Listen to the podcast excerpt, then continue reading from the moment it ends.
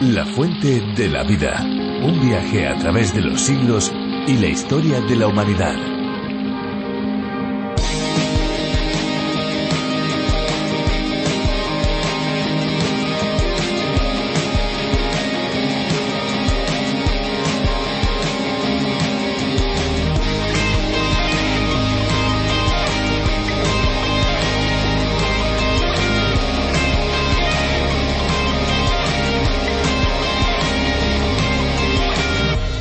El linfedema es la acumulación anormal de líquido en el tejido blando debido a una obstrucción en el sistema linfático. El sistema linfático ayuda a combatir infecciones y otras enfermedades transportando la linfa a través del cuerpo. La linfa es un líquido incoloro que contiene glóbulos blancos.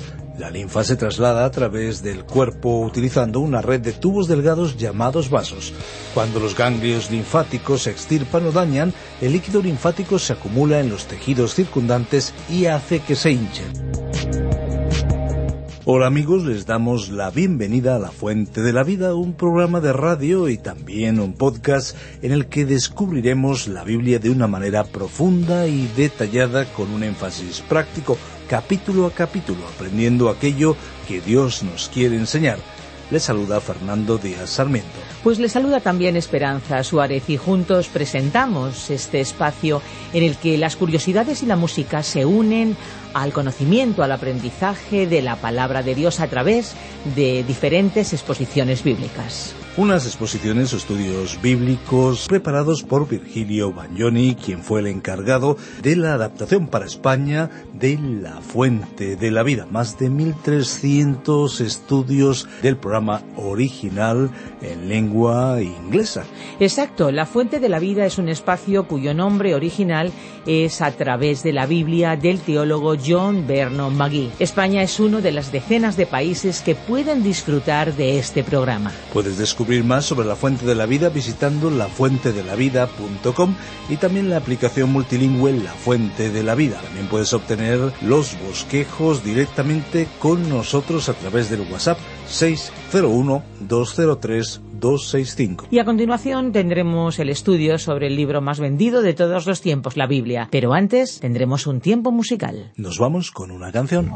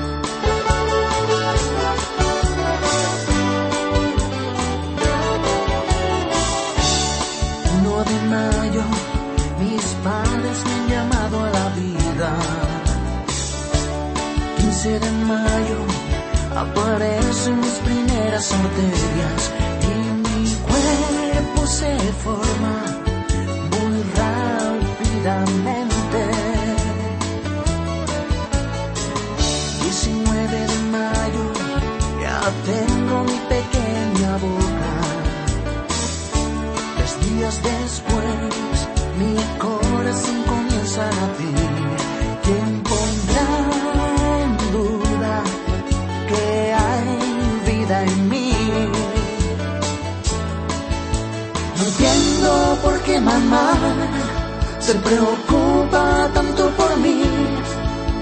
Me siento tan protegida dentro de su barriga. Soy feliz.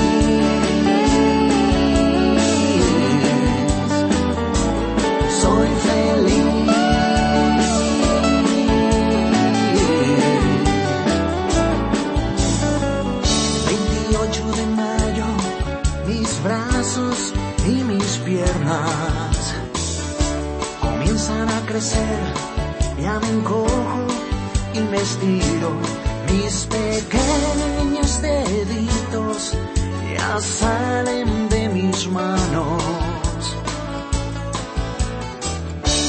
15 de junio, hoy me he alegrado mucho,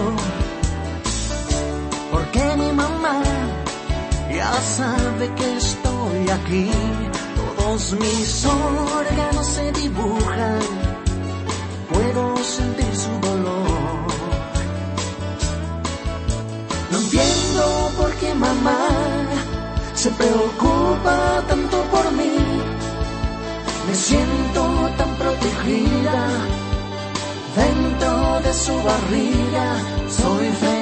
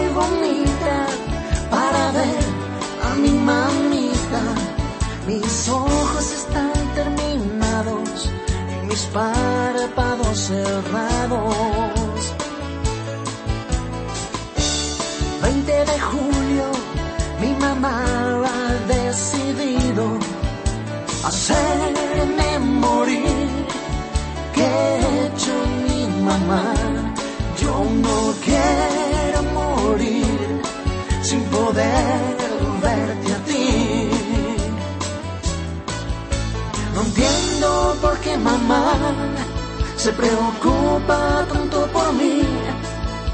Me siento tan protegida dentro de su barriga, no quiero morir.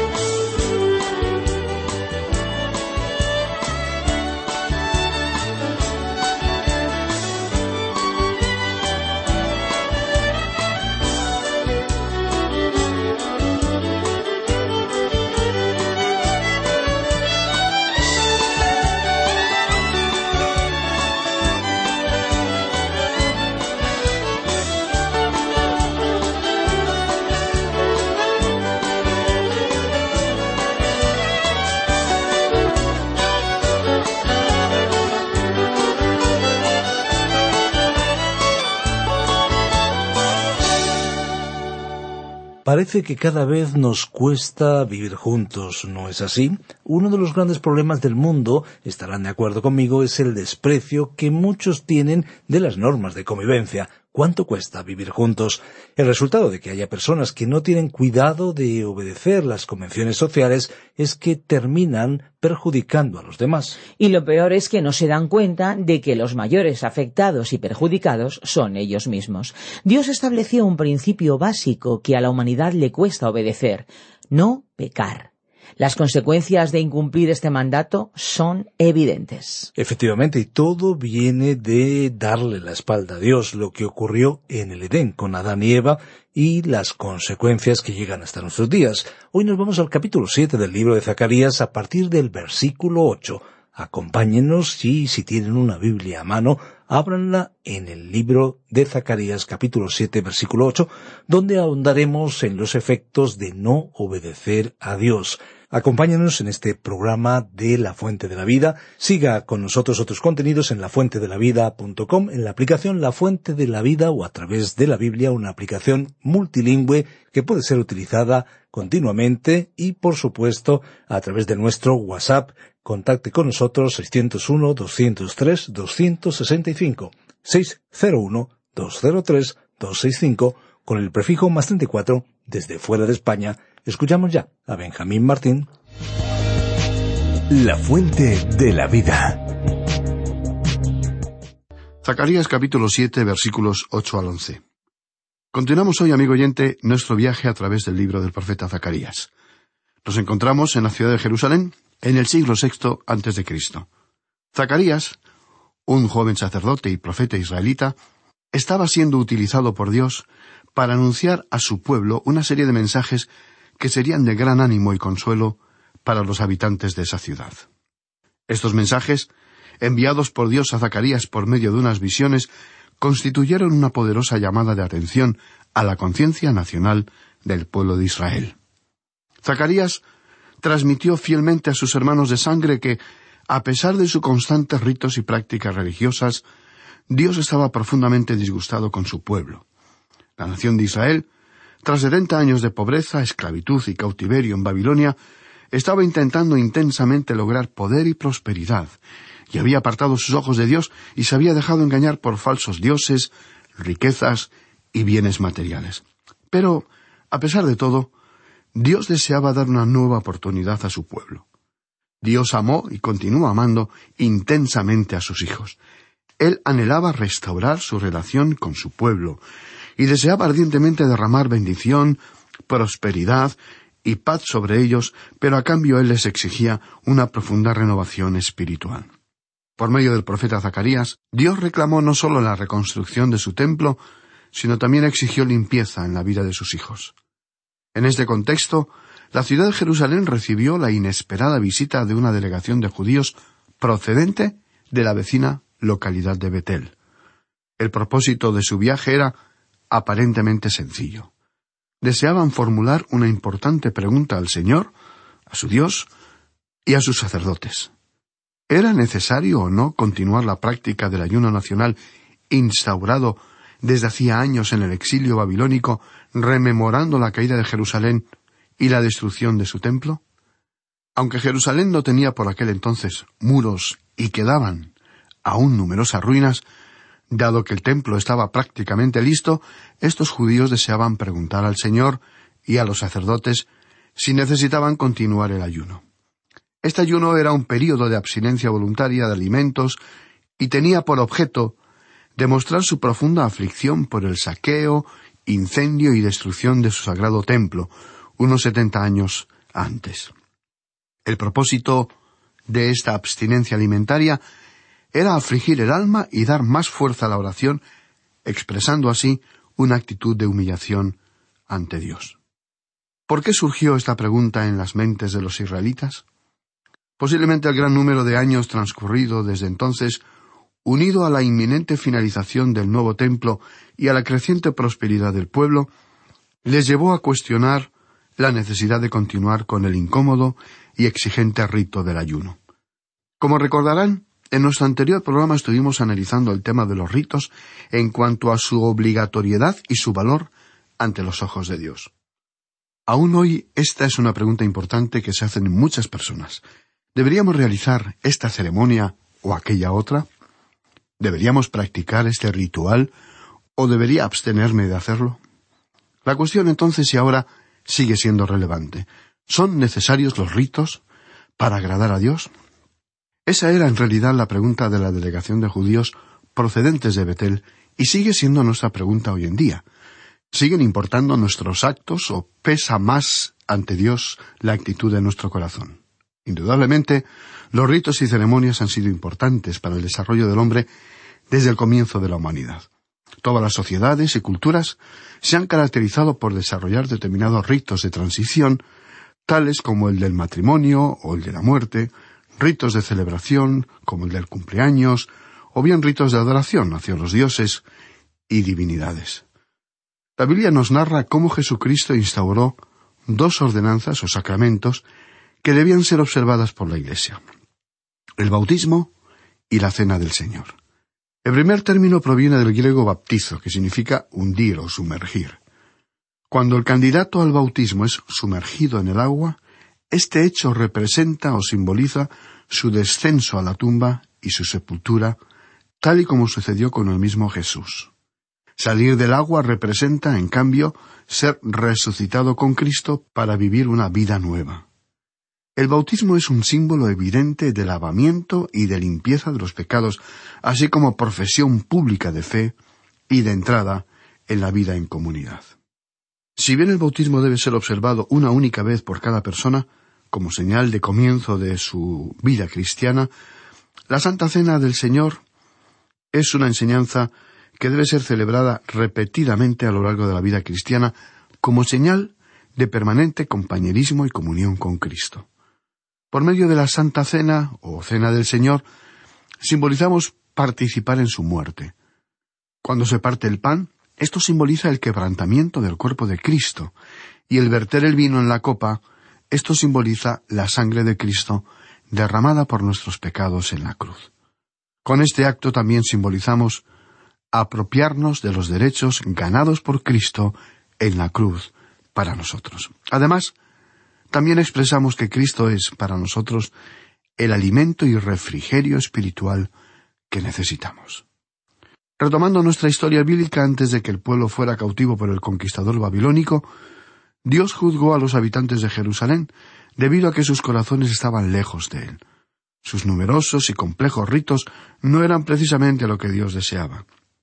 En los versículos cinco y seis de Zacarías, Dios les confrontó con la idea de que su ayuno no había tenido lugar por motivos de arrepentimiento genuino, ni debido a la tristeza por su pecado. Más bien, determinó Dios, su único motivo había sido el sentimiento de lástima por sí mismos y el peso de la tradición o costumbre. Fue esa la razón por la cual Dios les dice en el versículo siete del capítulo siete de Zacarías ¿No son estas las palabras que proclamó el Señor por medio de los profetas primeros, cuando Jerusalén estaba habitada y tranquila, y sus ciudades en sus alrededores, y el Negev y la Sefela estaban también habitados? En otras palabras, lo que Dios les estaba diciendo era, vosotros estabais llevando a cabo estos ritos antes de la cautividad, y aún así yo os envié a la cautividad. ¿Por qué? Porque vuestro corazón tenía una actitud incorrecta, y vuestros múltiples ritos no pudieron salvaros. Con estas sencillas palabras, Dios enseña una profunda verdad espiritual. Los rituales no importan tanto como la obediencia. Lo que había traído gozo, paz y prosperidad abundante a Israel, en el pasado, había sido su obediencia a la palabra de Dios, y esas bendiciones cubrieron la tierra entera durante el tiempo de los reyes David y Salomón. Si la generación del tiempo de Zacarías reemplazaba la obediencia con rituales, ellos, el pueblo de Dios, también perderían el gozo, la paz y la prosperidad que ya habían comenzado a disfrutar. Parece fácil criticar la actitud de estos israelitas, más preocupados por ellos mismos que por su relación con Dios. Pero si volvemos nuestra atención hacia nosotros mismos, hoy nos daremos cuenta que todos cometemos errores y faltas con nuestros semejantes y también contra las personas que más queremos.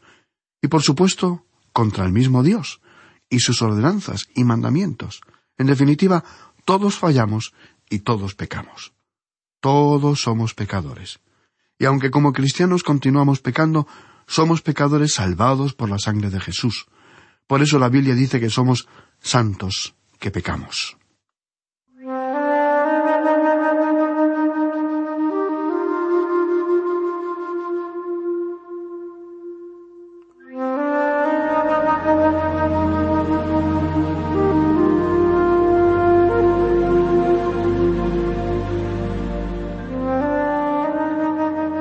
Somos conscientes que algunos no estarán satisfechos o conformes con semejante afirmación, pero debemos insistir en que somos pecadores salvados, pecadores perdonados.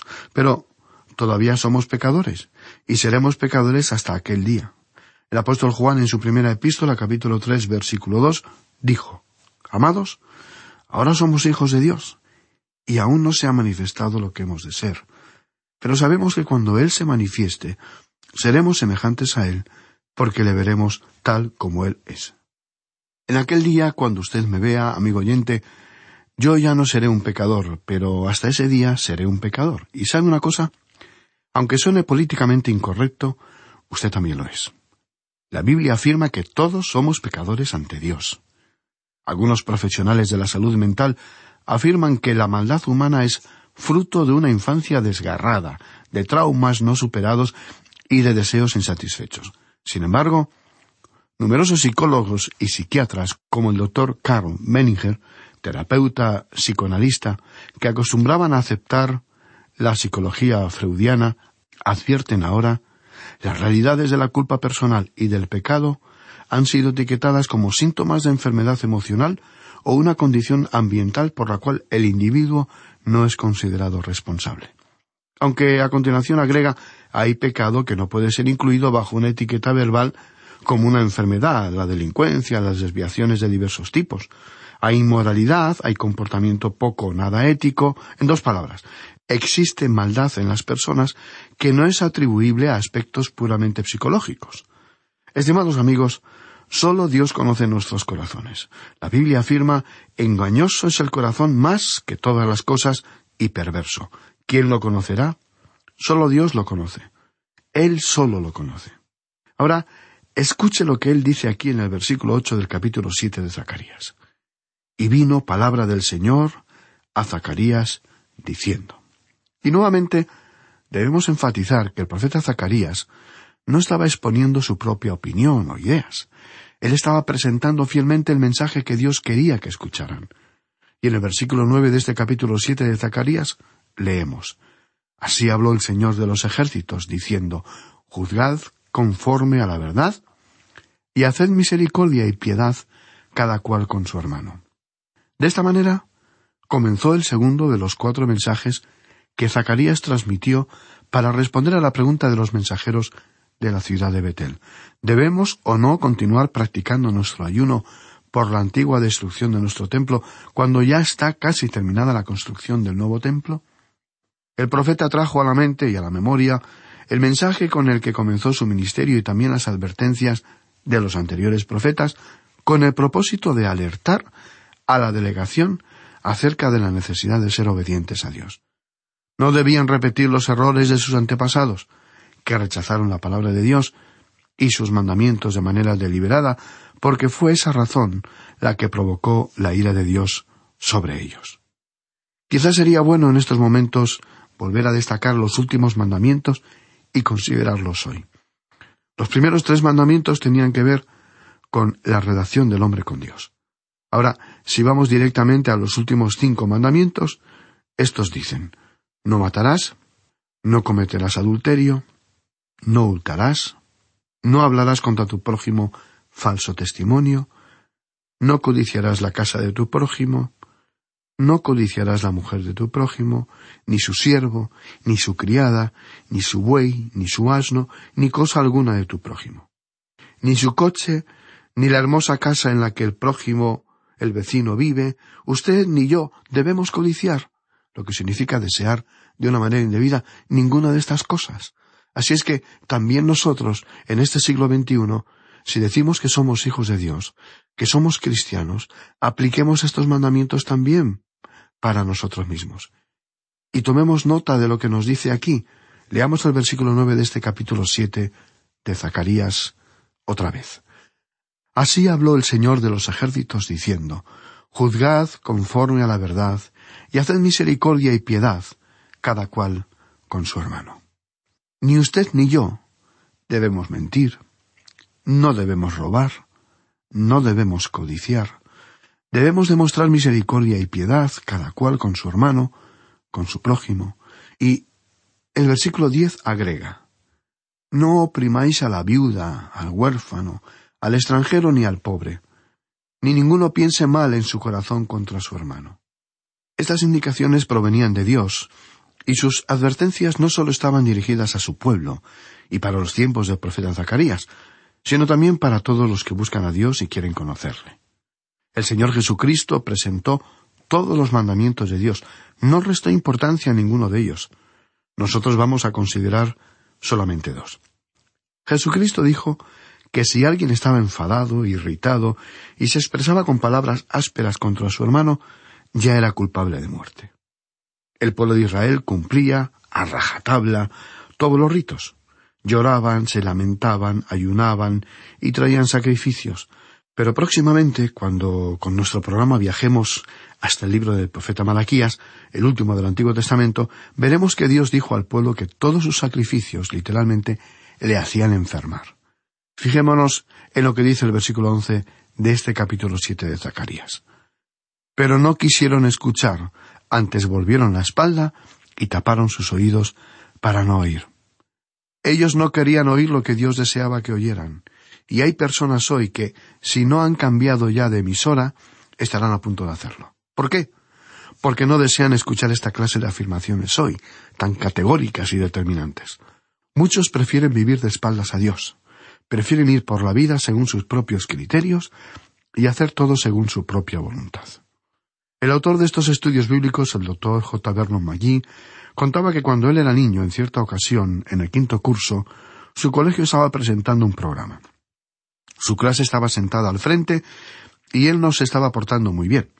Su padre se encontraba en la parte de atrás del auditorio y cuando vio el mal comportamiento de su hijo, caminó hacia él, le tocó en el hombro y el niño se volvió, le miró y le dio la espalda. Entonces, su padre, decía el doctor Maggi, le tomó de la mano, le sacó fuera y le dijo Hijo, te voy a castigar. No porque estés portándote mal, sino porque cuando te toqué en el hombro me diste la espalda. Y luego añadió Tú fuiste desobediente. Y entonces le castigó. Sirva esta anécdota para ejemplificar el comportamiento de Israel. Le estaba volviendo la espalda a Dios. Era como si Dios les estuviera tocando el hombro. Pero ellos, su pueblo escogido, el pueblo que había visto multitud de milagros y prodigios de la misericordia del Altísimo, le habían dado la espalda. Y la pregunta que nos hacemos es ¿a cuántas personas hoy les está tocando el hombro y les está advirtiendo de que no hagan esto o aquello, que no vivan esa clase de vida, pero en cambio ellos le dan la espalda y cubren sus oídos porque no desean escuchar lo que Dios les está diciendo. Nuevamente la palabra de Dios nos habla de manera muy clara y directa al corazón. ¿Existe algo en mi vida, en su vida, que no le complace a Dios? ¿Qué es lo que, al día de hoy, se está interponiendo entre Dios y yo, entre Dios y usted, estimado oyente? ¿Existe algo que entorpezca nuestra relación con Dios? Recuerda, amigo oyente, que uno de los mayores misterios del universo es que Dios, su Creador, desea y anhela mantener una relación personal con usted. ¿Cómo? Pues por medio de su Hijo Jesucristo, por medio de su fe en Él, como su Salvador personal y como dueño y Señor sobre su vida. Si usted, estimado amigo, decide poner su vida en sus manos, la Biblia afirma que podrá disfrutar de una vida plena, una vida completa y una vida segura, una vida feliz a pesar de las circunstancias. Hoy necesitamos más que nunca un mensaje con menos palabras y más verdades, menos esperanza y más certezas. La Biblia, estimado oyente, contiene palabras, esperanzas y certezas. Por ello le animamos a que usted la lea con frecuencia, la tenga siempre a mano y sea su referencia en la toma de decisiones. La Biblia afirma en el Salmo 1 que si usted obedece la palabra de Dios, será bienaventurado, es decir, feliz y afortunado, porque disfrutará del favor de Dios sobre su vida, su familia, su trabajo y sus relaciones. Bien, estimado oyente, nos detenemos aquí por hoy. Le invitamos a sintonizarnos de nuevo en nuestro próximo programa. Hasta entonces, le sugerimos que usted concluya la lectura del capítulo siete de Zacarías para un mayor aprovechamiento de este estudio bíblico.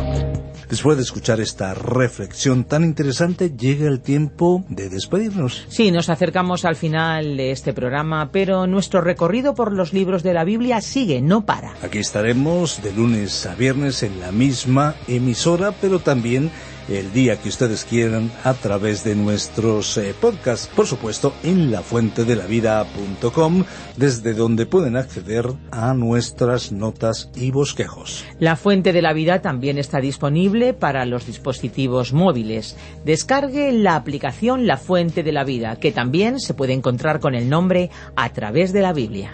Es una aplicación multilingüe donde pueden acceder a la versión para España. Si desean contactarnos, nuestra vía más inmediata es eh, nuestro WhatsApp, el 601 203 265. También nuestro número de teléfono en España es el 91 422 0524. Por eso deben acceder a través del prefijo más 34 si nos contactan desde fuera de España. Y bueno, para aquellos que son más clásicos, pueden escribirnos a la calle Pablo Serrano, número 7 posterior, código postal 28043, Madrid, España. O bien pueden enviarnos un correo electrónico a info arroba radioencuentro.net. Gracias por acompañarnos en este fascinante viaje por los libros de la Biblia. Hasta pronto amigos, y no se olviden, hay una fuente de agua viva que nunca se agota. Beba de ella. Este ha sido un programa de Radio Transmundial producido por Radio Encuentro, Radio Cadena de Vida.